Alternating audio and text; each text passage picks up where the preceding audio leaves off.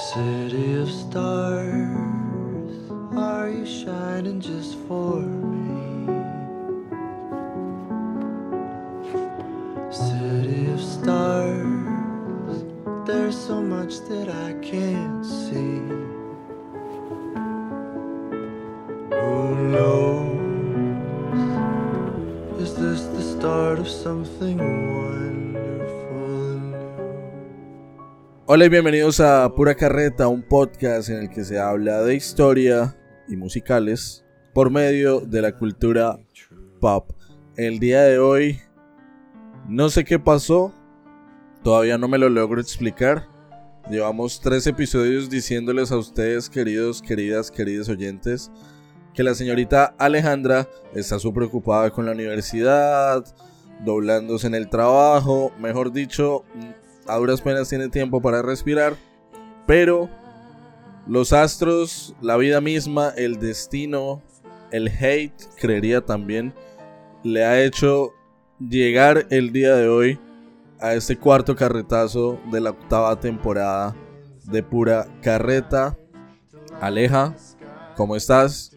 Bienvenida a la octava temporada, bienvenida de nuevo al podcast. ¿Qué me cuentas? Oli, em, no, pues bien, efectivamente me salió aquí un espacio y le estaba contando a Cristian que en el trabajo han tenido como muchos problemas cuadrándome mi horario, teniendo en cuenta que estoy ocupada todo el tiempo. Eh, pero pues sí, este fin de semana no tuve que ir a trabajar, entonces eh, pues dije, o sea, creo que Cristian propuso esta idea en modo chiste y yo dije, de una. O sea, yo, qui- Es verdad. yo quiero participar de, de ese episodio porque siento que sería súper sad si no lo hiciera. Y pues dije, tengo tiempo hasta ahora.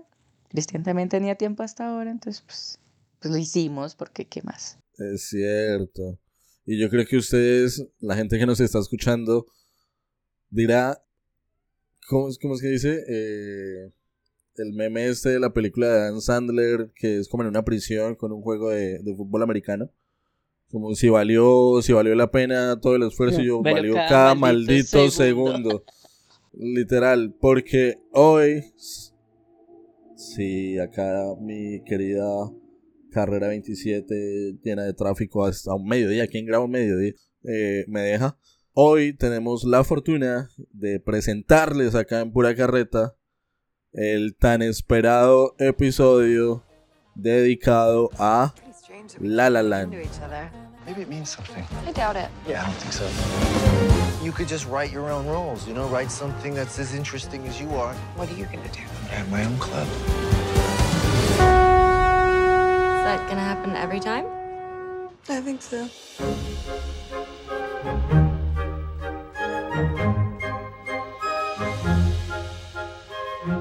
How are you to be a revolutionary if you're such a traditionalist? You're holding on to the past, but jazz is about the future. Bueno, antes de, de hablar de La La Land, de la maravillosa película que es La La Land, que como dice Aleja, Aleja, perdón, es cierto, yo propuse el episodio muy de chiste, ella como que hay para grabar y yo, no, pues La La Land, de una, y yo, mierda, no esperé que esto fluyera. Entonces, permítanme contarles que La La Land es una película del año 2016 con una duración de 127 minutos, hecha en los Estados Unidos, dirigida por Damien Chazelle, que si les suena el nombre de Damien Chazelle es porque nosotros ya hicimos una película de este vago, de hecho fue en la temporada inmediatamente anterior, si la memoria no me falla, cuando hablamos de Babylon. Eh, en el reparto, y yo los amo a todos, liderado por Emma Stone, Ryan Gosling, John Legend, eh, J.K. Simmons, entre otros grandes actores de Hollywood. La música, al igual que en Babylon, es de Justin Horwitz. La sinopsis dice lo siguiente. Mia, una joven aspirante actriz que trabaja como camarera mientras acude a castings, y Sebastián, un pianista de jazz que se gana la vida tocando en sórdidos tugurios, se enamoran. Pero su gran ambición por llegar a la cima en sus carreras artísticas amenaza con separarlos. Aleja, con todos los spoilers del mundo, Y yo que me he visto La La Land mínimo, mínimo unas 40 veces desde el 2016, sin exagerar. ¿Cuál es tu opinión sobre la peli? ¿Qué nos tienes por decir? Bueno, yo pienso que eh, así como de historia, historia, ¿cómo vamos a hablar de historia? No. Ah, no. De pronto, como de nuestras historias de vida, vamos a hacer historia del tiempo presente, ¿ok? Em, porque, no sé, pues... o sea, Voy a buscar los pañuelos. Sí, aparte, eh, ho- hoy es día de chisme. Y además siento que, que es, hace parte de la historia del podcast esta película, ¿sabes? O sea, como... A mí me gusta mucho joder que a Cristian le guste tanto La La Land, porque a mí me gusta, no, no, soy enemiga de La La Land, no tengo nada en contra de la película, pero tampoco, sí, o sea, para mí no es... No, con Límpiate adicta. Sí, sí, es como ya, tampoco es tan chévere, tampoco es para tanto.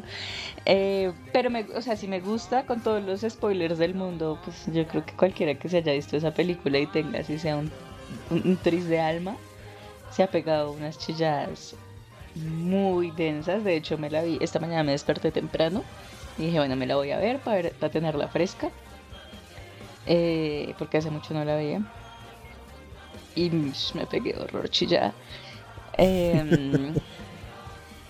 Sí, o sea, es, es que siento que es eso, es como esa, para mí no está en mis películas ni favoritas ni, ni de las mejores, es, está en el cajón de las películas cuando necesito llorar. Eso es para Ok. mí La La Land, como de puta, en vez de la vida no es como queremos, casi nunca de hecho. Y ya, o sea, sí, por eso, o sea, para mí es, es día de bullying, es día de chisme, es como La La Land se entrelaza con nuestras vidas, porque yo la verdad sí, sí tengo historias con La La Land. Y ya, ya, esa, es mi opinión a grandes rasgos. Bueno, la música, severa música.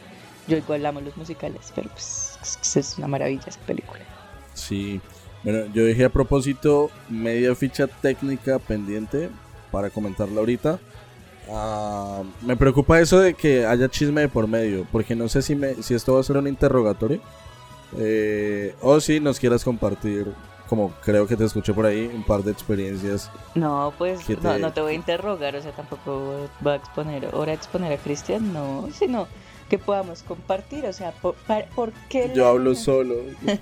¿Por qué La La Land significa tanto para ti? O sea, echemos, echemos chisme sobre La. Bueno, me parece. Y lo que decía Aleja, o sea, contenido histórico acá no van a encontrar en lo absoluto. Eh, salvo que sí hubo un evento histórico relacionado con La La Land y fue la entrega de los premios Oscars en el año 2017, o sea, los premios del 2016. Eh, bueno, mentira, los premios del 2016, efectivamente. Ganó seis premios Oscar, incluido el de mejor director, mejor actriz, mejor fotografía. Tuvo 14 nominaciones y durante 30 segundos, no menos, durante 15 segundos, se ganó el premio a mejor película. ¿Qué pasó? Si no estoy mal, en esos mismos años sucedió lo, lo de lamentable suceso con Ariadna Gutiérrez en Miss Universo, donde este vago Steve Harvey se, comillas, equivocó y la dio por ganadora cuando era, creo que Filipinas la que había ganado. Bueno, en este caso pasó algo similar. Dieron por ganadora a La La Land, pero luego se dieron cuenta que fue un error. La verdadera, comillas, la verdadera ganadora del premio Oscar a mejor película es Moonlight. Eso fue un papelón, tremendo show. A mí, ni, o sea, literalmente ni perdón ni olvido. Esta es la hora en que yo no he visto Moonlight y me importa un carajo qué pasa en Moonlight. Sé que es una película como muy progre, muy, muy eh, LGTB plus más, eh, no sé qué. Pero pues, ajá, mis odios hacia, hacia Moonlight por siempre y para siempre. Eh, ese era el complemento de la ficha técnica, el tema de los premios, de los premios Oscar. Y para hablar de la película, sin spoiler, bueno, con spoilers, perdón. eh, yo la amo. O sea, y creo que mi círculo de amigos, eh, de familiares, incluso también de parejas que he tenido, saben que para mí La La Land es mi película favorita en el mundo. Curiosamente nunca la vi en cine. Es decir, cuando salió en cines en el 2016, como que no me llamó la atención y no la vi. Pero un par de meses después tuve la primera oportunidad de verla y desde ahí no he parado. Cuando les digo que son más de 40 fácilmente veces en las que he visto La La no les estoy mintiendo. ¿Y por qué? No sé. Yo tengo como el, síndrome de, la vida, no me quiere, nadie me quiere, todos me odian, mejor me como un gusanito. Entonces, eh, para mí fue muy extraño, y, no sé si Aleja opines lo mismo, ver que en un blockbuster de, de Hollywood, porque esto es un blockbuster tiene sus millones de dólares invertidos, por más de que no tenga muchos efectos visuales. Eh, se contase una historia romántica que no termina con un final feliz. Yo creo que esa es la forma más sencilla, o no sé tú cómo te arriesgarías a describir La La. Una historia de romance idílica que no termina bien. Cuando nosotros estamos acostumbrados, sea por las princesas de Disney, sea por literatura, a que precisamente todo el camino del héroe, todo el trajín que, que, pueden atravesar nuestros protagonistas y que hay que aclararlo también, por lo general protagonistas heterosexuales, eh, nos lleva a, desembocar en, una, en un matrimonio, en un beso de amor apasionado. Pero La La Land es todo lo contrario, es el dolor, literalmente los últimos 15 minutos son el dolor y desgarrar el corazón de ver cómo a pesar a pesar de que dos personas se amen, porque literalmente se aman después de 5 años de no verse, saben que no son, o bueno, que no les conviene el uno para el otro el estar juntos. ¿Tú te has visto una película que se llama Postdata Te Amo? No. Ah, es por eso que, esto es novedoso para ti. pues a ver, em, esa también está en mi cajón de películas para llorar y yo creo que está, si no de primeras, de segundas. Eh, yo no siento que tenga un final triste o que no sea un final feliz. Lo que pasa es que, o sea, eso sí es, no es el final que uno espera. Y yo creo que donde hubiese tenido el final que uno quiere, o sea, el final de Sebastián y, y Mía eh, teniendo su vida de fantasía, siendo exitosos, eh, teniendo una familia, es como viviendo el sueño, pues a lo mejor habría sido una película que pasa sin pena ni gloria. Por más buena música, por más eh, presupuesto, por más actores maravillosos que son ese par, pues habría pasado sin pena ni gloria. Porque, o sea, el, el, catch, el gancho de, de la película es ese, es en veces la vida no es como queremos. Pero igual yo no siento que hayan tenido finales tristes, o sea... No, no. Sí, o sea, uno le da re duro como, ah, ¿por qué no terminaron juntos? Pero igual tienen como justamente la vida que siempre soñaron. O sea, al contrario, a mí me parece como súper bonito y un poco realista, ¿no? O sea, aun cuando eso es musical y todo es súper idílico. Eh, pues marica, es lo que pasa en la vida muchas veces, o sea, uno tiene que renunciar. O sea, siempre una elección implica una renuncia, ¿no? Entonces, como eh, eh, ellos perfectamente pudieron haber elegido seguir juntos, pero lo más probable en ese caso es que no hubiesen cumplido sus sueños. Y ahí es cuando las relaciones se vuelven horribles, ¿no? Porque tú empiezas como a resentir al otro por, porque se vuelve como el, símbolo, si bien no el culpable, se vuelve como ese símbolo, la vaina de, por esto yo no hice todo lo que quería hacer en la vida, por quedarme aquí con este huevón. Entonces, eh, que yo conozco mucha gente así mayor, la verdad, familiares y eso, que a mí me dicen, o sea, personas que a mi edad ya estaban casadas y cuando me preguntan, como, ¿y el novio? ¿Y el esposo? Y yo como, mm, no lo sé, por ahí andará, no sé, no lo conozco. Em, me dicen como, ay no, gracias a Dios, no quédate soltera tanto como puedas, vive tu vida, viaja, conoce, estudia, sube, baja, antes de casarte, porque, y, y son personas que uno dice, ah, pues tienen una vida feliz, y resulta que no, que están supremamente frustradas porque por andar dedicadas a, bueno, esto me lo han dicho principalmente mujeres, ¿no? Pero así como por andar dedicadas a su marido, pues no vivieron la vida que querían vivir. Entonces, em, pues no sé, o sea, yo siento que ese es un, un maravilloso final cuando tú logras tus sueños, aun cuando de pronto renuncias. Porque igual ella vuelve y encuentra el amor. Sebastián parece que vive solito, pero igual cumplió su sueño, está sigue con sus amigos, tiene su club, ¿sí? O sea, no siento que tenga una vida infeliz en lo absoluto. Ahora, yo como llegué a La La Land, yo sí la vi en cine y de hecho me quedé dormida. No. Es que fue una época de mi vida, o sea, yo duré hasta el año pasado, yo creo. Volví a disfrutar ir a cine. Yo duré como unos cinco años. Yo iba mucho a cine. Mis papás siempre... ¿Te costaba? Sí, mis papás siempre me llevaban muchísimo a cine. Nosotros íbamos tres, cuatro veces al mes, a veces más. Y como que me mamé. Entonces duré muchos años que a cada vez que entraba a un teatro, marica, quedaba foca. O, se- o sea, eso era el, la- el mejor escenario. En, por lo general era que no me gustaba. O sea, simplemente todas las películas me parecían una mierda. Em, y cuando fui a ver La La Land fue muy chistoso. Porque yo debía haber, yo debía haber hecho caso. Yo debía haberla visto, debí no haberme quedado dormida. Eh, yo fui con dos, tres amigas de la universidad. O sea, eso, eso fue cuando yo entré a estudiar historia. Yo creo que llevaba quizá tres meses, menos de tres meses en la carrera cuando fui a verla. Entonces fui con dos amigas que estudiaban psicología y con nada más y nada menos que el que era mi novio en aquel entonces porque yo no tenía medio pie puesto adentro de la universidad cuando ya me había conseguido un novio. Suele pasar. Horrible, el, novio de primer semestre, bueno, en fin. Eh, y fuimos a ver todos eh, La La Land. Marica. O sea, yo o debía haberla visto completa o debía haberme quedado dormida hasta que aprendieran las luces. Pero no, yo me desperté justo, justo, justo cuando se empieza a, enrollar el asunto. Entonces, cuando él está de viaje, de gira con la banda, pues de, en shows más bien con la banda, y luego viene y les, le hace la cena y que se quema la comida, ahí yo abrí el ojo. Y yo, ay, están teniendo problemas. ¡Pum! Me volví a quedar dormida.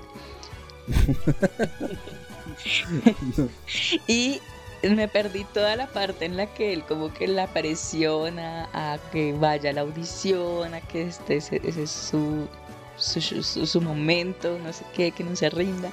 Eso me lo perdí.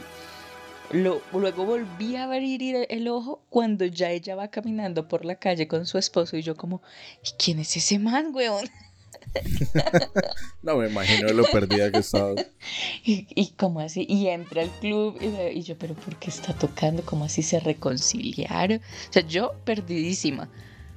Pero cuando ya empieza todo ese momento, como no flashback, sino como de imaginación, donde ellos como que comparten el, a ver, cómo habría sido nuestra vida juntos, como que hice clic de, ¡Ah! ya entendí, Y yo no, no puede ser, ¿por qué? Porque yo me perdí todo el rollo, yo simplemente vi que empezaron teniendo una maravillosa relación, me perdí. Tuviste la, la bomba, no la construcción de la bomba. Exacto, to- yo me perdí todo el proceso en el cual ellos empiezan a tener problemas, en el cual les empieza a gestar, o sea, uno como espectador entiende que es que son o sea, que sus proyectos de vida son incompatibles. Y lo siguiente que veo es, marica, no tienen una vida juntos, la soñaron por un breve instante y se van. Me agarra, qué chilladera, o sea, pero yo así como, "Ay, puta, pero ¿cómo así? ¿Qué está pasando? Y me puse a llorar re duro y volteo y mi exnovio también llore, marica. Y yo, ¿En serio? sí, el man estaba hecho un mar de lágrimas. Y yo, ay, no, ¿cómo así? O sea, yo debía haber visto la película completa, ¿para qué? Para no haberme quedado tres años con ese man. No. Sí, total, o sea, fue como, ay, no. como- Bueno, entonces después, después ya como que en muchas ocasiones sa- salió, yo, yo la tuve que volver a ver, claro está, para entender, porque él de repente me hacía referencias a La La Land, y yo como, pero ¿cómo así? ¿Cómo así que nos vamos a separar? No entiendo. Em, y ya, y ya, ese, ese es O mi sea, él, él- él te hacía entender como que en algún punto iban a tomar caminos Sí, separados. sí, pues o sea, es que es la verdad, ¿no? O sea, como Bueno, más allá de lo, de lo repentina que es tener una relación iniciando carrera. Sí, de lo obvio que es que va a terminar, ¿no? Pero Ajá. eh, uno a los 17 años no ve esas obviedades. Entonces, eh, no, para mí era como, "Pf, qué putas. O sea, no, yo debía haber puesto más atención a esa película. y, eh, que uno se tenía que dar cuenta que antes de meter tanta cabeza y tanto corazón a algo, que hay veces que los proyectos de vida simplemente no coinciden en nada. Eh, entonces, pues a- por ahí no es, por ahí no es. Eh, Y ya, esa, esa es mi historia con La La Land. La mía es un poco más compleja, o sea, sin quitarle como lo, lo fuerte que también pudo ser para ti ese momento de, de tener ahí como los ojos medio, medio abiertos, como medio foqueada, dormida, qué está pasando en la pantalla. Porque la mía tiene un contexto detrás largo, que voy a mencionar a continuación, y creo que esto solo lo sabe como mi círculo de, de amigos y demás, pero pero ya que estamos como abriendo el corazoncito para hablar de La La Land y para que ustedes entiendan por qué yo juego tanto con La La Land, yo me casé por lo civil en el 2015. Oh my god, ¿qué? Oh my god, un hombre divorciado. Un hombre felizmente divorciado. Yo me casé por lo civil eh, porque justo en ese año también iban a ser mi hijo. Digamos que casarme fue como una extensión de el saber que iba a ser papá. Ujú. ¿sí? Para mí y también para mi familia y para la familia de mi pareja, como que era el paso a seguir, ya que íbamos a ser papá. Y yo, un chico de 20 años que no sabía ni limpiarse el culo, pues lo que entiende es que sí, que eso es como lo normal y lo natural. Total que me terminé casando un 24 de julio de 2015, me acuerdo. Ah, ese matrimonio duró tres años en el papel, dos años en lo físico. Cuando yo tuve la oportunidad de ver La La Land, creo que fue cuando me empecé a cuestionar yo qué estaba haciendo ahí. Y no lo digo como en el rol de papá, sino en el rol de esposo. Es decir, yo estoy entregándole, entre comillas, los mejores años de mi vida a construir una un matrimonio del cual yo nunca estuve seguro que quería. Y estoy frustrándome y estoy viendo cómo la oportunidad de estudiar, de ser profesional universitario se me escapa de las manos porque ahora adquirí estos compromisos. Y yo me frustré demasiado. Yo me frustré al punto de que, obviamente yo vivía con, con- mi pareja, con mi hijo, y yo dije, no doy más. O sea, no doy más en el, en el punto de que al igual que la película era de muy a lo mía, creo, no tanto a lo a lo a los a lo a lo Sebastián. Después me identifiqué con Sebastián, pero fue por otros procesos, pero ese primero sí fue muy a lo mía de mi carrera se está yendo a la mierda, mi vida se está yendo a la mierda y no estoy seguro de estar recibiendo el apoyo y ni siquiera de entregar el mismo volumen de amor que estoy recibiendo a esta otra persona creo que lo mejor es estar solo. Y yo corté eso, digamos, de tajo, nos separamos físicamente, un par de meses después llegó el divorcio como legal y todo ese asunto, el cual celebré muchísimo. Pero, digamos que una vez ya separado, divorciado, y cuando pude encauzar mis proyectos como los quería, con mis tiempos, con mis posibilidades, para mí fue un alivio. O sea, esos cinco años en los que Mia viaja a París, hace su primera película, se vuelve una estrella de Hollywood, eh, conoce a este tipo con el que luego se casa y tiene una hija. eh, esos cinco años, pa- para mí, separarme literalmente fue viajar a París. Literalmente fue retomar la universidad, sentir la mía por fin. O sea, sentir que estaba haciendo algo con la carrera y que no simplemente iba como eh, por inercia avanzando en semestres. Que pude empezar a viajar dentro del país, internacional. Que conocí Perú, México, Grecia. Que pude hacer algo por mí sin depender de estar satis- siendo a otra persona o a una pareja. Y por eso como que el choque inicial con La La Land fue tan fuerte. Luego ya vienen otras cuestiones.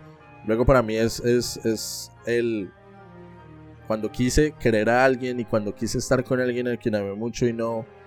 Y por diversas circunstancias no se pudo o no se dio. Es como de no entiendo por qué... Y, y todavía me cuesta, o sea, el no entender por qué dos personas que se aman porque eso no es suficiente para poder establecer una relación o tener un vínculo afectivo fuerte.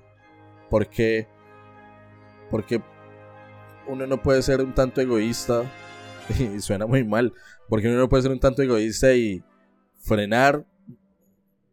En el caso de los hombres, bueno, entendamos, ¿no? Colombia sigue siendo como un país muy machista y demás. Suele ser la mujer la que frena como sus proyectos. Suele ser la mujer la que frena sus proyectos y nunca los cumple. Pero en mi caso es como si yo conozco a una chica eh, o a un chico y me enamoro y esta persona quiere hacer una maestría, a mí me gustaría dar dos años de mi vida en los que no estudie por acompañarlo a él mientras sí lo hace. Esa persona haría lo mismo por mí. Entonces, todavía son debates como internos de, del amor y de los vínculos afectivos que me matan la cabeza en pleno 2024. Y yo creo que, bueno, de ahí en adelante. Dale, dale, dale. Perdón que te iba a decir algo, pero a ver. No, no, no. Con eso, con eso terminaba un poco de. De, Es que mira que eso es algo muy, muy denso. No sé, yo que ya estaba hablando con mis amigos. La vida igual es una perra y le va cambiando a uno la. O sea, le, le pone los retos justo cuando uno cree que ya ha tenido, tiene cierto orden en su cabeza. Eh, Cristian sabe porque las veces que ha venido a Bogotá como que tuvo la oportunidad de medio ponerse al día con, con mis rollos. Yo ahorita estoy metida en una deuda la hijo de puta. Marica, sí, qué gonorrea. Por un man. Todos habrán, o sea, este es el momento para decir patreon.com, por favor, todas las donaciones que puedan llegar a pura carreta van a estar redirigidas. Esto es como la Teletón. para esta niña discapacitada emocional. Bueno, así, dijimos, dijimos, que es chisme y lo peor es que sí tiene que ver con, con La La Land. O sea, no... Mm, bueno, lo peor fue que sí La La, Land con ese man, porque a él también le gustaba mucho. Eh, pero... cancelen la película. No, no, no, Yo creo que, Marica, o sea, le dio trabajo a medio gremio de psicólogos. sí, creo, Marica, todo el mundo. literal. Pero bueno, pues hay que hablar. Mi chisme, mi chisme aquí es que eh, él no era mi novio. o sea, sí, como que no, nunca hubo una relación sexoafectiva ni, ni, ni, ¿cómo se llama esto? De, sí, de pareja, de por medio. Eh, sin embargo, sí hubo mucho amor, o sea, y yo, yo siento que, bueno, cada quien se hace sus propios pajazos mentales, pero yo nunca he dudado como que el man me quisiera. Eh, y yo a él, pues por eso me endeudé una gonorrea, eh, como que yo a él también lo, lo, quería y yo creo que todavía y lo querré siempre. Eh, pues porque igual fueron dos años más o menos, donde de verdad yo estaba muy contenta y hacía cosas que me gustaban mucho. Entonces, bueno, pero ¿qué pasó? Ah, y para allá voy. Como que una vez hablando, yo le decía, porque pues yo entonces, yo después de terminar con justamente el muchacho este con el que fui a ver La La yo no he vuelto a tener novio. Principalmente porque no... Pues, primero porque duré con una tusa muy puta muy larga. Luego vino pandemia. Eh, bueno, creo que la tusa incluso la vi más bien en pandemia, que me ayudó un montón a estar encerrada. Em, pero sí, yo no he vuelto a tener relaciones y tampoco las he buscado. Sí, como que me da mucha pereza. Eh, como entrar en todo el, todo el rollo del coqueteo, yo no sé coquetear, entonces es como, porque no me muero. Esa es otra historia. El punto es que mm, yo una vez hablando con este man, con, con el que me dejó endeudar, fue, eh, yo le decía, yo no sé, justamente, yo, yo no sé qué tan dispuesta esté yo a renunciar a mi tiempo, a o, a mis proyectos, a lo que yo querría hacer con mi vida, por quedarme con alguien o por darle prioridad a los proyectos de otra persona.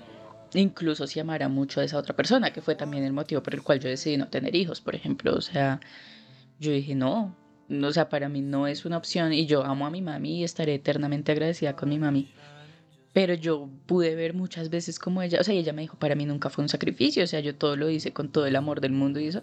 Pero pues yo decía tantas cosas que pudo haber hecho mi mamá en vez de pagarme la matrícula, en vez de pagar pensión, en vez de comprarme libros, sí, o sea, había muchas cosas que yo decía, esta plata pudo haberse usado en otras cosas.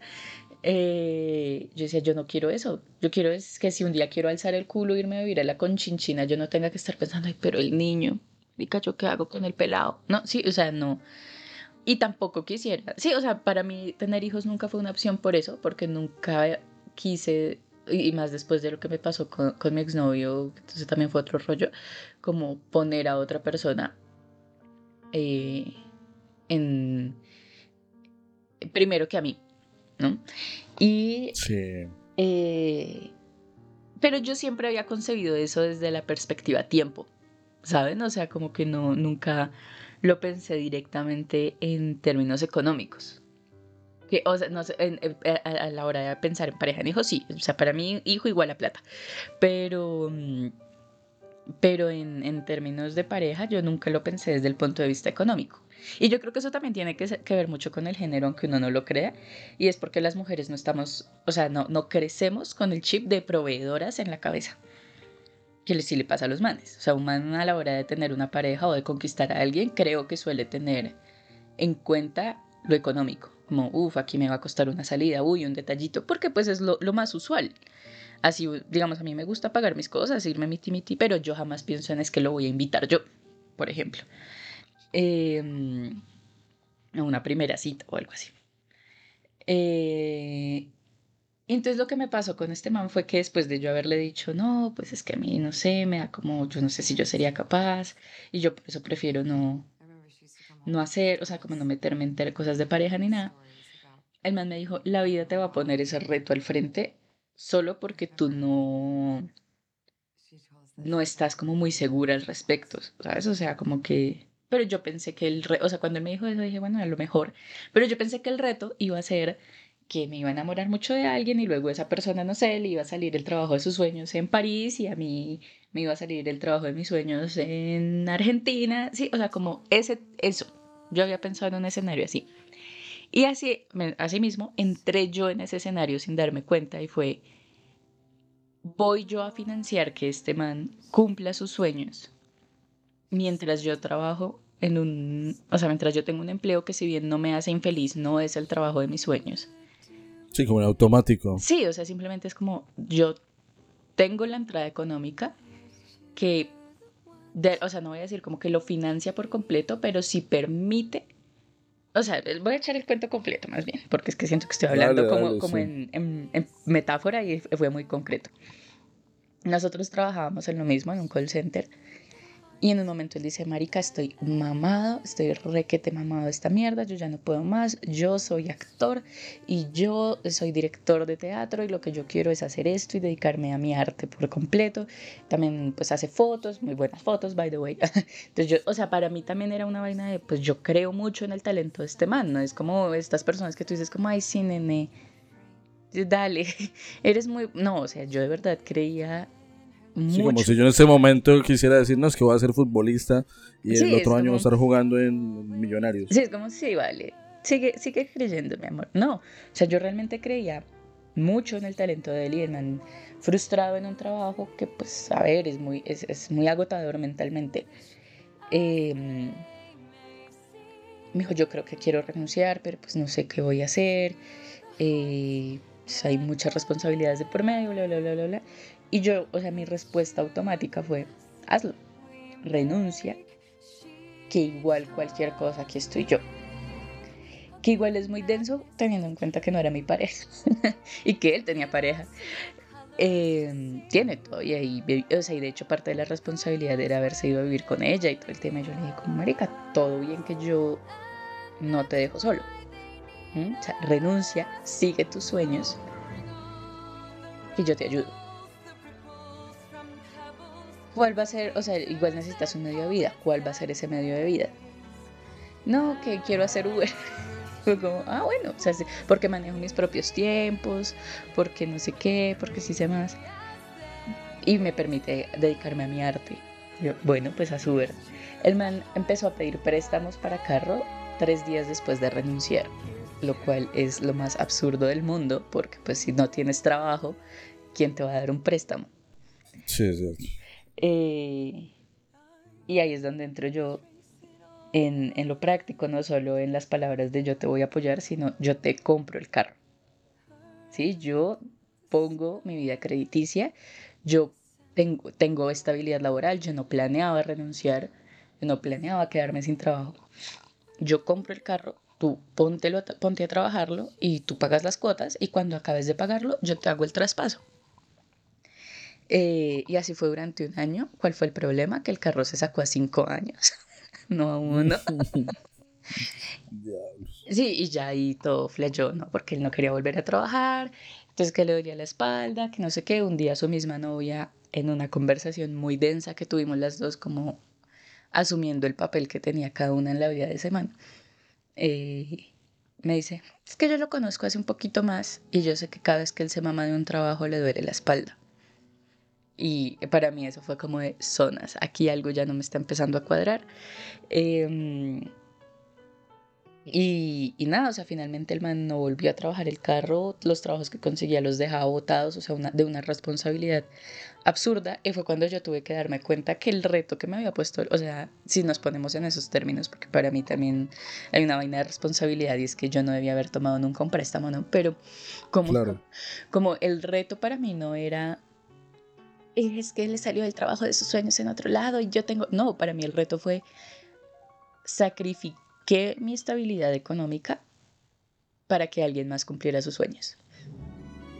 Y no los cumplió. O sea, encima de todo, tuvo la audacia de limpiarse el culo con mi sacrificio. Entonces, o sea, como que uf, muy denso, o sea, porque finalmente pues el man valió verga, el carro está, volvió mierda el carro, entonces también tocó pagar para que yo pudiera medio hacer algo con ese carro, tocó pagar arreglos, tocó, o sea, fue- es mucha, mucha la deuda, más allá del la simple, el simple banco, o sea, son muchas, fueron muchas las cosas que yo tuve que pagar, que me Como extras, sí. Me, me quedé sin trabajo porque tuve que renunciar supuestamente. O sea, yo renuncié pensando en que yo iba a poder estudiar. Yo quiero, yo quiero hacer acá una pausa. Gracias a este personaje, ustedes, queridos oyentes, no han podido disfrutar de un episodio que teníamos planeado sobre diarios de motocicleta. No recuerdo en qué temporada era, Como en la Creo que en la quinta. En la quinta, sí. y creo que era de hecho el final de temporada, si no estoy mal. Diarios de motocicleta no se pudo hacer gracias a ese personaje del cual les está hablando Aleja. Es verdad. Dejó el carro botado. O sea, parqueó donde no tenía que parquear. Se llevaron el hijo de puta carro a los patios. y yo todo, o sea, me tocó, yo había pedido un día libre en el trabajo para adelantar tareas de la universidad, que eran unas tareas re hijueputas de, de manualidades. Sí. Y para ir a clase relajada, o sea, yo había pedido mi día libre en el trabajo para hacer eso.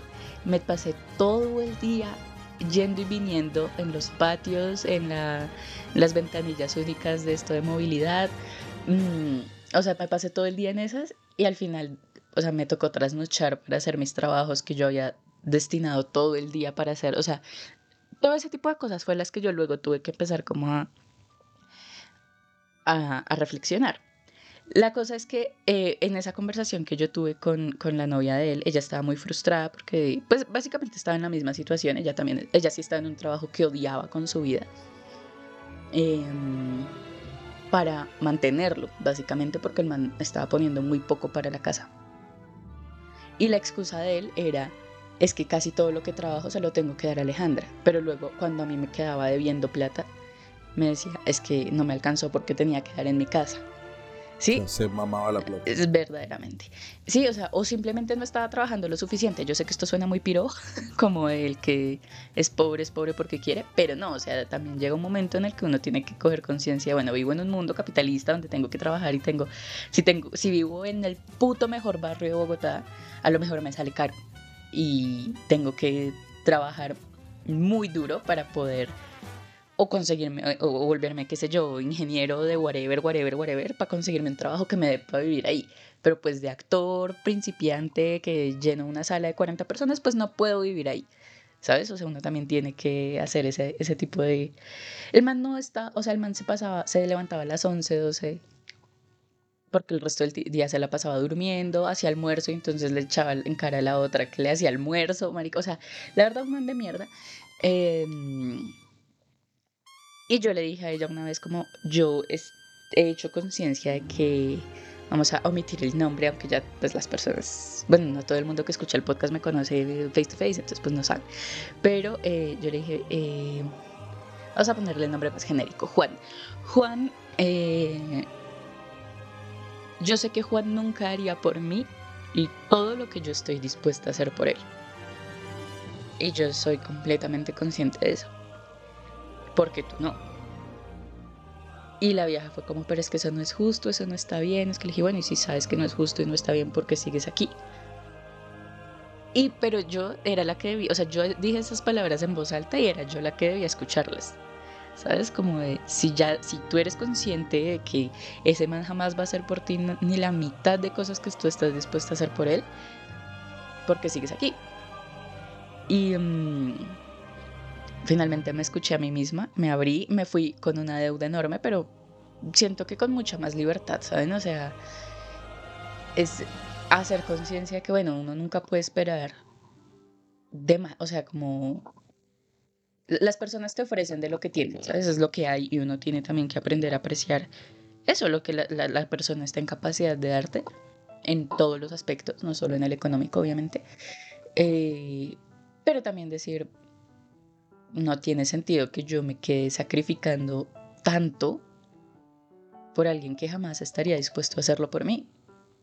O que incluso si lo hiciera, ambos vamos a ser muy infelices porque todo el tiempo se va a tratar de lo que estamos sacrificando el uno por el otro. Eh, y ya esa es la historia. Sí tengo muchas deudas, pero decidí ser feliz. O sea, como ya, o sea, simplemente al final del día es plata. ¿Sí? La plata está yendo y viniendo todo el tiempo. Uno se endeuda y paga y vuelve. Sí, o sea, como que sé que en unos años esto ya no va a ser un problema, mientras que si de pronto las cosas no hubieran ocurrido así, yo me habría quedado mucho más tiempo ahí, como sacrificando cosas por alguien que no, que jamás las iba a sacrificar por mí. Entonces, eh, nada, esa es la historia. O sea, yo, yo creo que es, siempre es bonito y siempre es importante como pasar por esas, esos momentos de mucha frustración donde tú dices, esto no, no va para ningún lado, para luego ser la mejor estrella del mundo y vivir en París y tener un lindo esposo.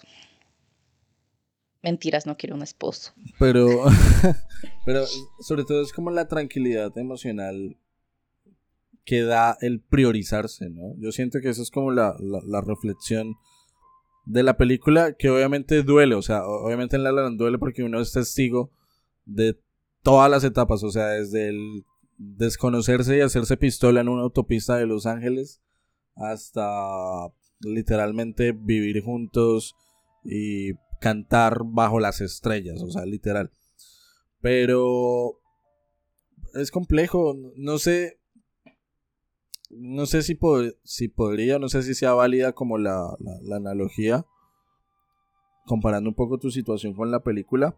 ¿Tú recuerdas cuando, digamos, esta gente ya empezó a vivir junta, ¿no? Tanto Mía como Sebastián. Y en un día, eh, creo que la mamá llama a Mía y le pregunta como, bueno, ¿y este muchacho qué? Eh, no, pues él está bien, toca por ahí en algún club y quiere abrir su propio club pronto, pero pues todavía no tiene el dinero, no sé qué más. Y el otro se pellizca y dice como de, ok, ella está insatisfecha por una cuestión económica, que yo creo que ahí es donde se dispara todo como el, problema, porque, bueno, además de eso, una muy mala comunicación. Eh, por sentir que ella estaba insatisfecha o que, digamos, externamente la visión que tenían sobre su relación, sobre su vínculo amoroso, era el de ella es la que está perdiendo, ella es la que está cediendo más con un pobre desgraciado que muy idílicamente, así como le decía la hermana a Sebastián, eh, pues quiere abrir un club cuando el jazz ya ha muerto, cuando nadie escucha esa mierda, cuando el otro le dice que... Ah, bueno, no, después es que viene eso, que el jazz evolucionó y bla, bla, bla. Eh, entonces es como curioso de... A veces, primero, chicos, chicas, chiques, eh, comunicación. Yo creo que uno no tiene que dar por hecho, el, la otra persona está pensando esto de mí, la otra persona está pensando esto de, de lo que hice o de lo que dejé de hacer. Eh, eso es algo que, digamos, yo sí he aprendido, sobre todo en las últimas relaciones que he tenido. Si uno no se sabe comunicar bien, pues creo que eso va como el Titanic. Y segundo, eh, el priorizarse, pero...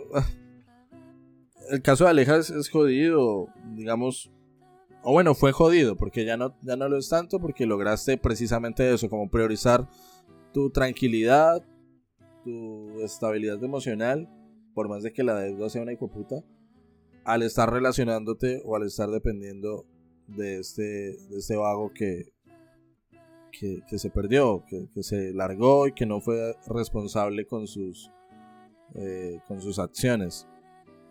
A mí me pasó hace poco y es yo creo que estuve en un escenario en el que de alguna u otra forma fui fui un Sebastián, pero un Sebastián no sé, recuerda la escena en la que Mia tiene como su entre comillas desastrosa obra de teatro unipersonal en, en, en, en The Boulder, Boulder City, que supuestamente le va mal, que muchas críticas, que bueno, eso después fue como pura M porque había por allá una, una alguien de casting que la vio, le gustó y terminó fichándola. Pero cuando Sebastián llegue le dice como lo siento, disculpa, me ocupé tarde, bla bla, y la otra le dice hasta acá vamos, no hay más, a sacar la relación, me voy para mi casa, el otro le dice como sí, bueno, está bien, más tarde nos vemos en la casa y ella le dice no, me voy para mi casa, casa con mis papás, no te quiero volver a ver nunca, jamás, coma mierda. Yo siento que estuve en ese mismo punto en una relación y la gente más cercana sabrá cuál es. Pero tal vez, y es difícil reconocerlo, pero muy oportuno, tal vez por falta de amor propio, yo me quedé rogando. Y es algo que la película no muestra, ¿no? O sea, en ningún momento es como de, entiendo la decisión que estás tomando, te quieres alejar, la respeto, aléjate. Pero en muchas ocasiones, o bueno, creo que un condimento más de la vida real es, a veces nosotros no somos capaces de aceptar que una persona ya no quiere estar con nosotros, por más de que nos duela, por más de que no entendamos, por más de que las esté cagando la otra persona, por más de que X, X, X, X, y es cuando nos quedamos literalmente rogando por amor o recibiendo migajas, y yo creo que es otro punto sumamente conflictivo que la película no muestra, insisto, la película siento yo que es muy directa de quiero estar contigo, me estoy enamorando de ti, formemos una pareja, ok, formemos una pareja. Y luego cuando de, mira, mis proyectos no se están dando, tú no me estás apoyando, tú estás priorizando otras cosas que no deberías priorizar solo por complacer a alguien que no te está pidiendo, digamos, ese nivel de, de, de, de bienestar, eh, yo me alejo. Y creo que es muy difícil entender el yo me alejo pero también es muy difícil decir, me voy a alejar de ti. O sea, como el tomar la decisión de, tú no me estás haciendo bien, me voy, para mí es muy difícil. Y cuando me la hacen, cuando me dicen como de, tú no me estás haciendo bien, o no eres tú, soy yo, a mí se me destruye el mundo. Y se me destruyó el año pasado.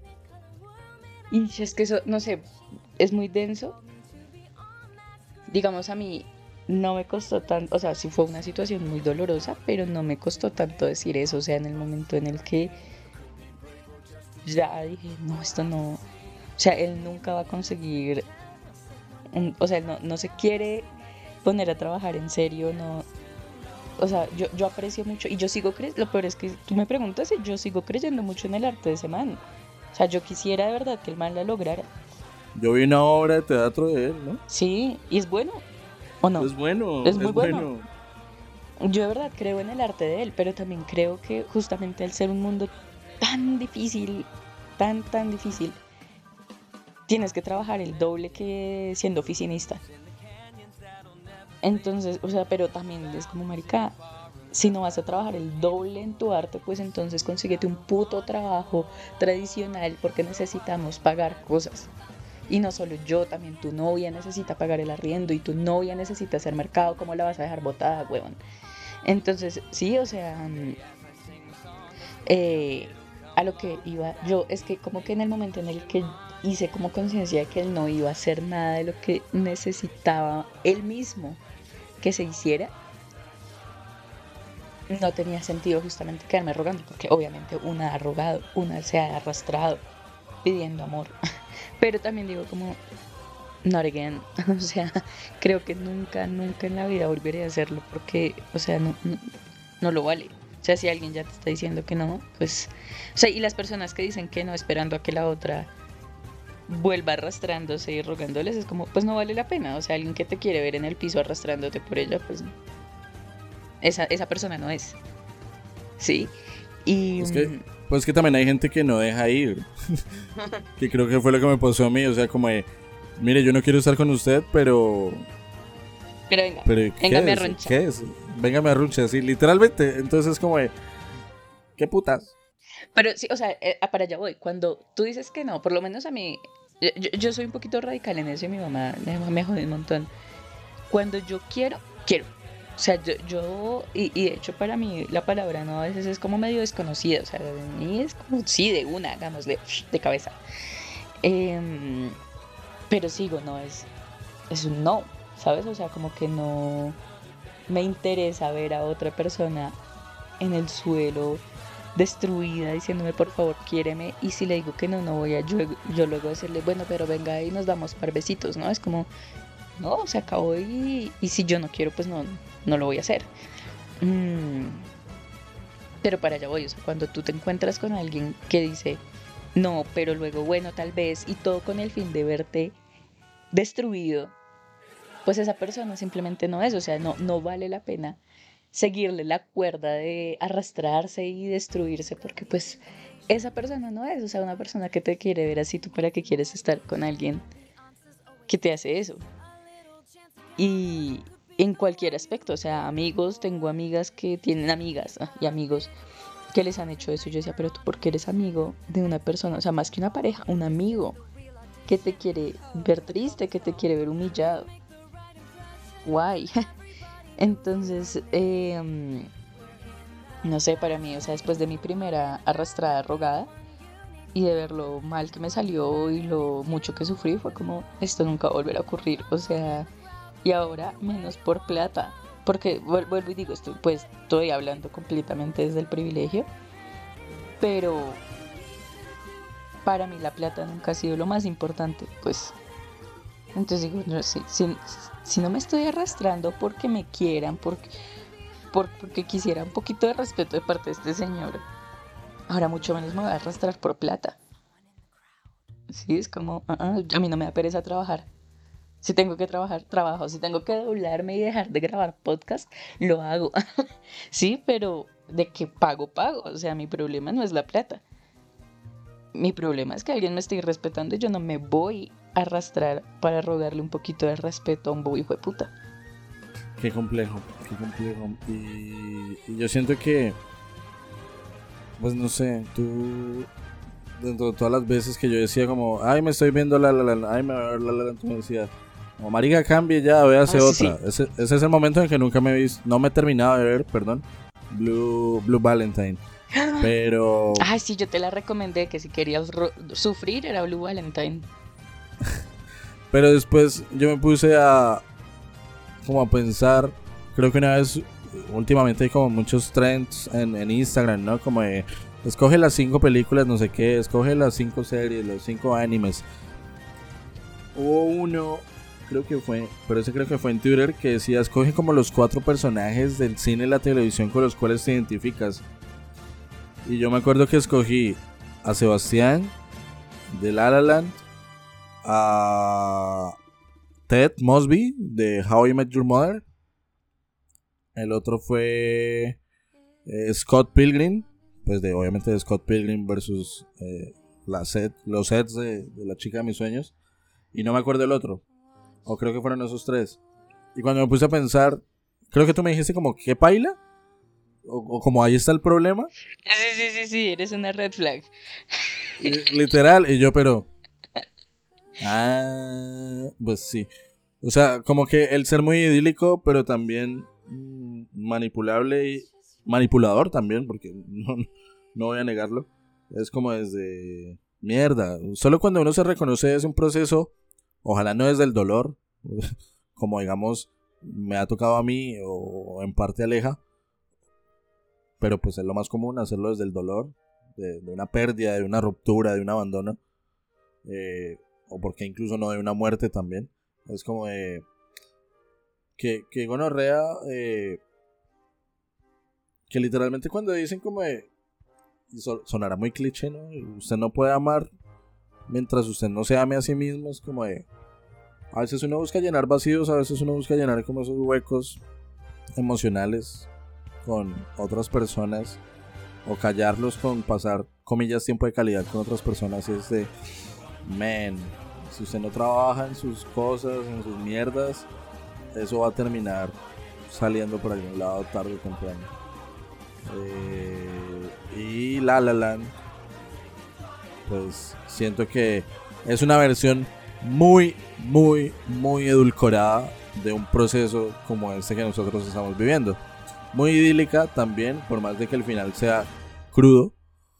Pero sí siento que es como la, la versión más light y más fresa de lo que implica un proceso de autorreconocimiento y de, ruptura de pareja. No sé si tú quieras mencionar alguna otra cosa sobre la peli eh, o si tengas más chisme. No, machisme no, lo que sí creo es, o sea, lo que tú dices, es como, no deja de ser idílico porque es que estar enamorado es súper bonito. O sea, es- sí se siente como, pues por lo menos yo, yo soy una adita tierna, ¿ok? Aunque parezca lo contrario. Y eh, estar enamorado se siente como un musical. O sea, como que tú estás así flotando, todo es lindo, todo rima, todo es ah, una maravilla. ¿Sí? Entonces, es, es- eso es lo más chévere de la película. A mí, ya después de haberla visto después del cine, eh, y como que todo, todo ese primer momento de encuentro, de cuando tú haces clic y dices, wow, esta persona de verdad me gusta y además yo le gusto y estoy segura de ello, no estoy dudando, no estoy ansiosa, no estoy en plan de, ay, es que si digo esto, de pronto ya no le gusto tanto y lo pierdo, no, sino simplemente tú estás, Cuando no puede ser. sí, o sea, tú simplemente estás segura de que le gustas a esa persona y que te gusta, eso es de lo más bello que puede existir y es una sensación maravillosa. Pero creo que la gran lección de La La Land es que ellos nunca dudaron de lo que querían, ¿sabes? o sea, nunca perdieron de vista cuáles eran sus sueños, o sea, se encontraron con estas personas en el camino a lograr sus sueños. Pero ellos jamás perdieron de vista qué era lo que querían hacer. Y yo siento que eso es muy importante, como que uno no, o sea, que, que uno tenga, de hecho, ese autorreconocimiento y, y ese, esa autoestima, decir, yo sé que mi meta, mi, mi meta es tal, que una vez la Pero Sebastián sí lo perdió. no, él, Claro. yo siento que no, o sea, para mí él no lo perdió, para mí él se dio cuenta que tenía que encontrar un medio para lograrlo. Ok, vale, sí, es, no me va a aparecer la plata del cielo para montar un club. Pero lo que le decía a Mía es, Marica, usted ya empezó con la banda, ya está ganando dinero, ya ahorró, invierta.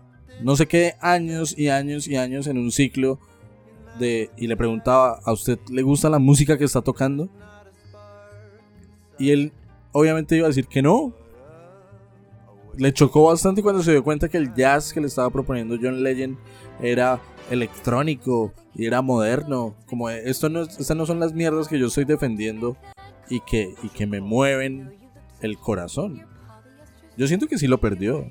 Ay, no, yo siento que no.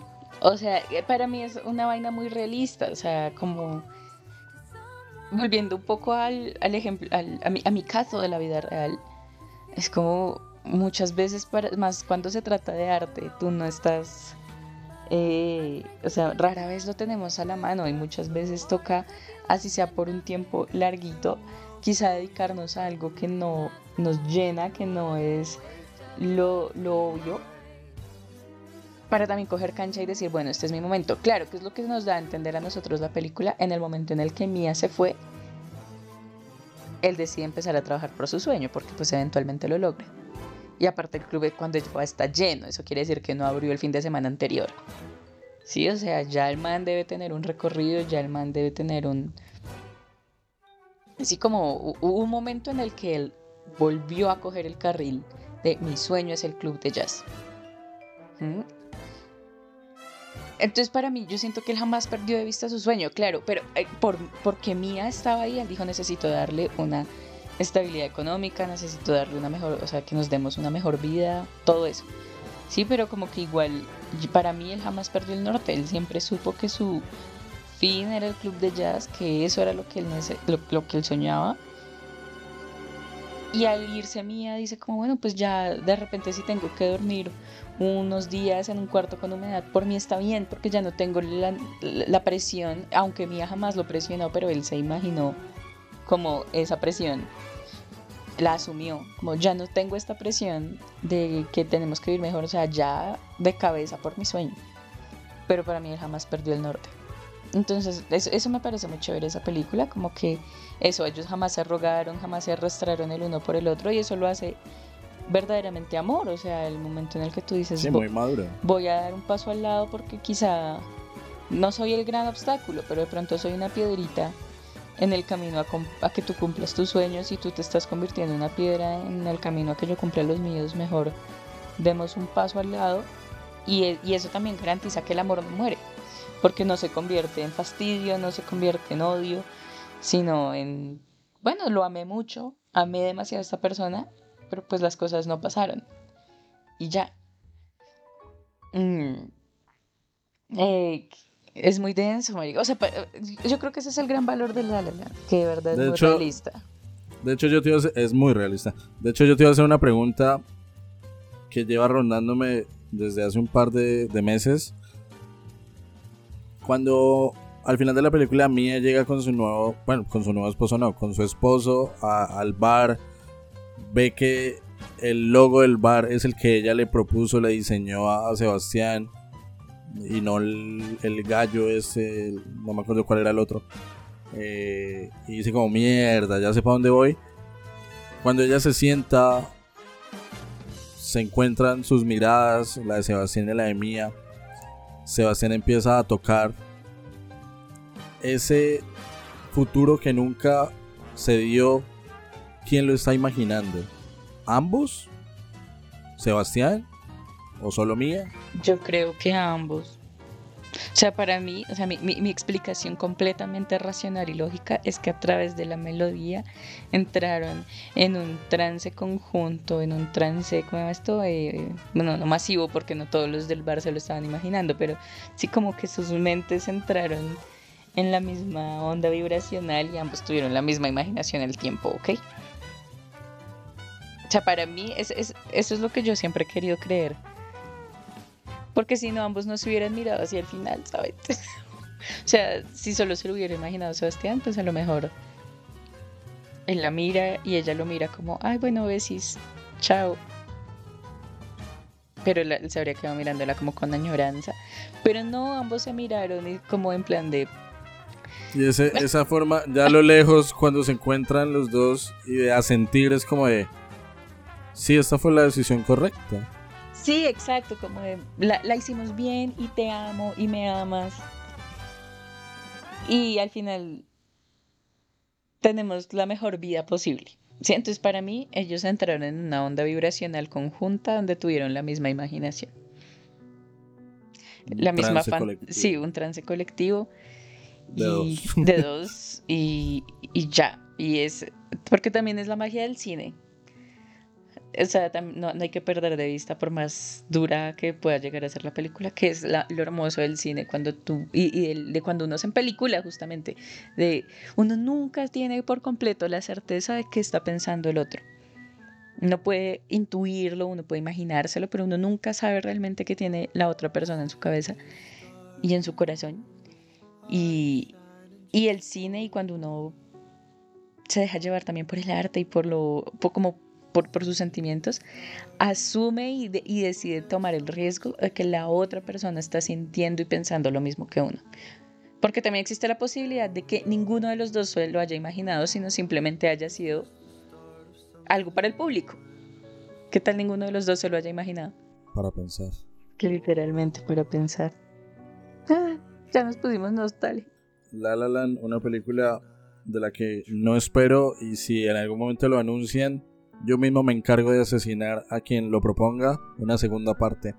No siendo más, vámonos con la calificación aleja de este cuarto carretazo, esta, esta terapia comunitaria, este chisme comunitario del día de hoy. Entonces, entra cortinilla, la última de este episodio, y nos vamos con la calificación.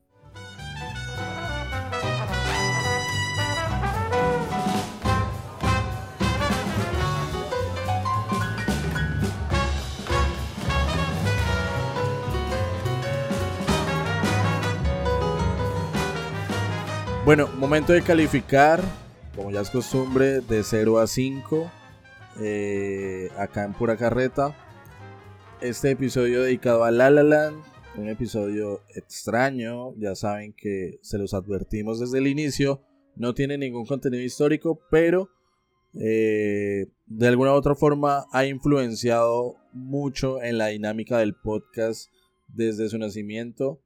Eh, y en lo personal, pues eh, ya ustedes escucharon, Aleja tiene su aproximación a la película, yo tengo la mía y estoy muy seguro que ustedes que nos están escuchando en su trabajo, en la universidad, en la calle, en el gimnasio, en la casa, donde sea, también si han visto la película tendrán su conexión particular con La La Land. Eh, como Aleja, eh, no sé si espero que nos puedas acompañar en otro episodio durante esta temporada voy a dejar que ella termine con la calificación. Entonces arranco yo. De 0 a 5, ¿cuántos villancicos eh, le doy a la peli? Yo creo que es obvio. Para mí esto siempre fue un 5. Es la película más personal de mi vida. Eh, es la película, es mi película favorita, de hecho. Aunque yo creo que, bueno, no, siempre ha sido como un debate interno si primero va Shrek 2 o La La Land, pero creo que siempre le doy prioridad a, La La Land. Eh, me encanta el tema del vestuario es una cosa que pues cosas que no abordamos es una cosa maravillosa la música es espectacular eh, el solo poner la banda sonora en Spotify me hace llorar Ah, cuando esté editando este episodio probablemente voy a llorar. Entonces, eh, siento que fue una bella coincidencia de casualidades. Porque también estaba leyendo por ahí antes de empezar la grabación. Creo que ni siquiera Ryan Gosling y Emma Stone estaban como de candidatos principales para grabar la película. Creo que incluso en el rol eh, de Emma iba a estar otra Emma, que es Emma Watson nuestra Hermione Granger. Yo no sé eso cómo habría salido, la verdad. Pero es innegable, y creo que eso también le ayuda mucho a la película, que tanto Ryan como Emma tienen una química impresionante. Y es muy natural. No se ve para nada forzado en la pantalla. Eso ayuda mucho a creerse el cuento de que esta gente se enamoró de verdad. Eh, y yo los voy a chipear de aquí en adelante en todo momento. De hecho, ahorita que estaban en promociones de, premios, eh, Emma por Poor Things y, Ryan Gosling por Barbie, es como de. Los voy a chipear siempre. la banda sonora es buena, el vestuario es bueno, la fotografía, la producción, todo, o sea, el homenaje que le hacen a los musicales de, de Hollywood tradicionales, clásicos, siento yo que también es muy válido, es como muy eh, interesante. Entonces, eso es de lo estético y lo técnico, y ya es de lo emocional. A mí siempre me va a mover el corazón. No necesariamente tengo que estar mal, pero siempre va a significar que una lagrimita me baje por la mejilla. Entonces, un 5 para La La Land, 5 villancicos. Señorita Alejandra, de 0 a 5, ¿cuántos? No me acuerdo qué eran, pavos o pasteles lo que había en ese horno que se quemó. Yo tampoco, creo que eran pasteles. Bueno, digamos, ¿cuántos pasteles quemados le das a La La Land? Ay, Dios, pues supongo que también le daré el 5, ¿sabes? Es que no, no me puedo quejar. O sea, insisto, no es la primera película en la que pienso cuando me dicen, ay, ¿cuál es tu película favorita? Pero no le encuentro nada malo, la verdad.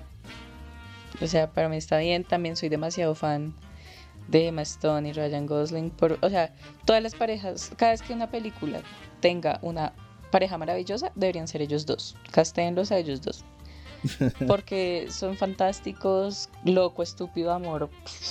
Esa sí es de mis películas favoritas, la verdad. Ever. Ellos dos ahí son fantásticos. Em, ¿Qué más? No, es que está, está muy bien. No, no, la música es fantástica. No lo dije. Entre mis 10 canciones más escuchadas del 2023 está City of Stars. O sea, para que vean que soy cero Temazo, Ce- temazo. Cero hater, cero hater de La La Land. Solo me gusta mucho joder a Cristian. Y para que, bueno, no te termina. Y ya, y pues entonces le doy, le doy su 5 porque está muy bien hecha, porque es muy bonita, porque te sube del cielo al infierno y luego te regresa a la tierra de un sopetón. Eh, esta es, es fantástica, la música es excelente. Ambos se ven preciosos. No, todo es una chimba. 5, 5, hijo de putas. Cinco hijueputas pasteles. Esa mierda. No, yo te iba a comentar ahorita si, si City of Stars está dentro de tu top 10 de lo más escuchado en el año. El autor de la banda sonora, es decir, Justin Horwitz, estaba dentro de mis 5 cantantes del año. Porque el año pasado me lo pasé escuchando la banda sonora de La La Land y la banda sonora de Babylon, que también es muy buena. Entonces, eh, eso como dato curioso. 5 entonces para La La Land, este musical del año 2016 que tanto nos ha marcado acá en Pura Carreta. Para no perder el impulso, y ya que venimos hablando de Emma Stone, el quinto carretazo, es decir, el próximo viernes, eh, que estamos como en temporada de Oscars, mirando qué hay por ahí en cartelera, que hay cosas espectaculares en cartelera. Vamos a estar hablando de lo más reciente de Emma Stone, la nueva película de Yorgos Lantimos, Poor Things, una cosa espectacular que le va a volar la cabeza a más de uno. Entonces, este fue nuestro episodio sobre La La Land, el próximo sobre Poor Things, para que estén pendientes y no siendo más, Aleja, me alegró echar chismecito, hacer terapia contigo. A mí también. Abrir el corazón es bonito, de vez en cuando, chévere. Em, muchas gracias. Y nada, ojalá pueda volver pronto. Odio trabajar. Yo también espero que no sea así un caso extraño, sino que puedas estar con nosotros por mucho, mucho más tiempo. Aleja, un saludo desde, bueno, hasta las tierras bogotanas, que ojalá vuelvan a ser las frías tierras bogotanas. Eh, y no siendo más, como dice el padrecito Diego Jaramillo, Dios mío, en tus manos encomendamos este episodio que ya pasó y el próximo que ya viene. Nos vemos. Chao, chao. Adiós. And the Academy Award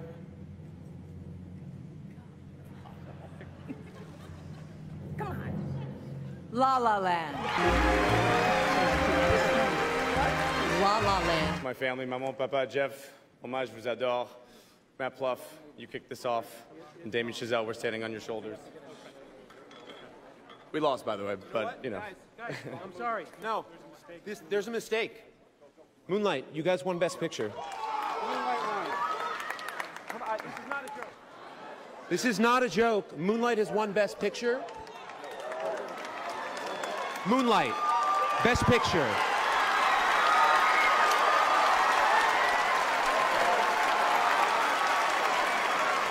I think you guys should keep it anyway. Oh, fine. I'm sorry. Guys, this is uh, very unfortunate what happened. Hello. Hello. I I want Warren, what did you do? I want to tell you what happened.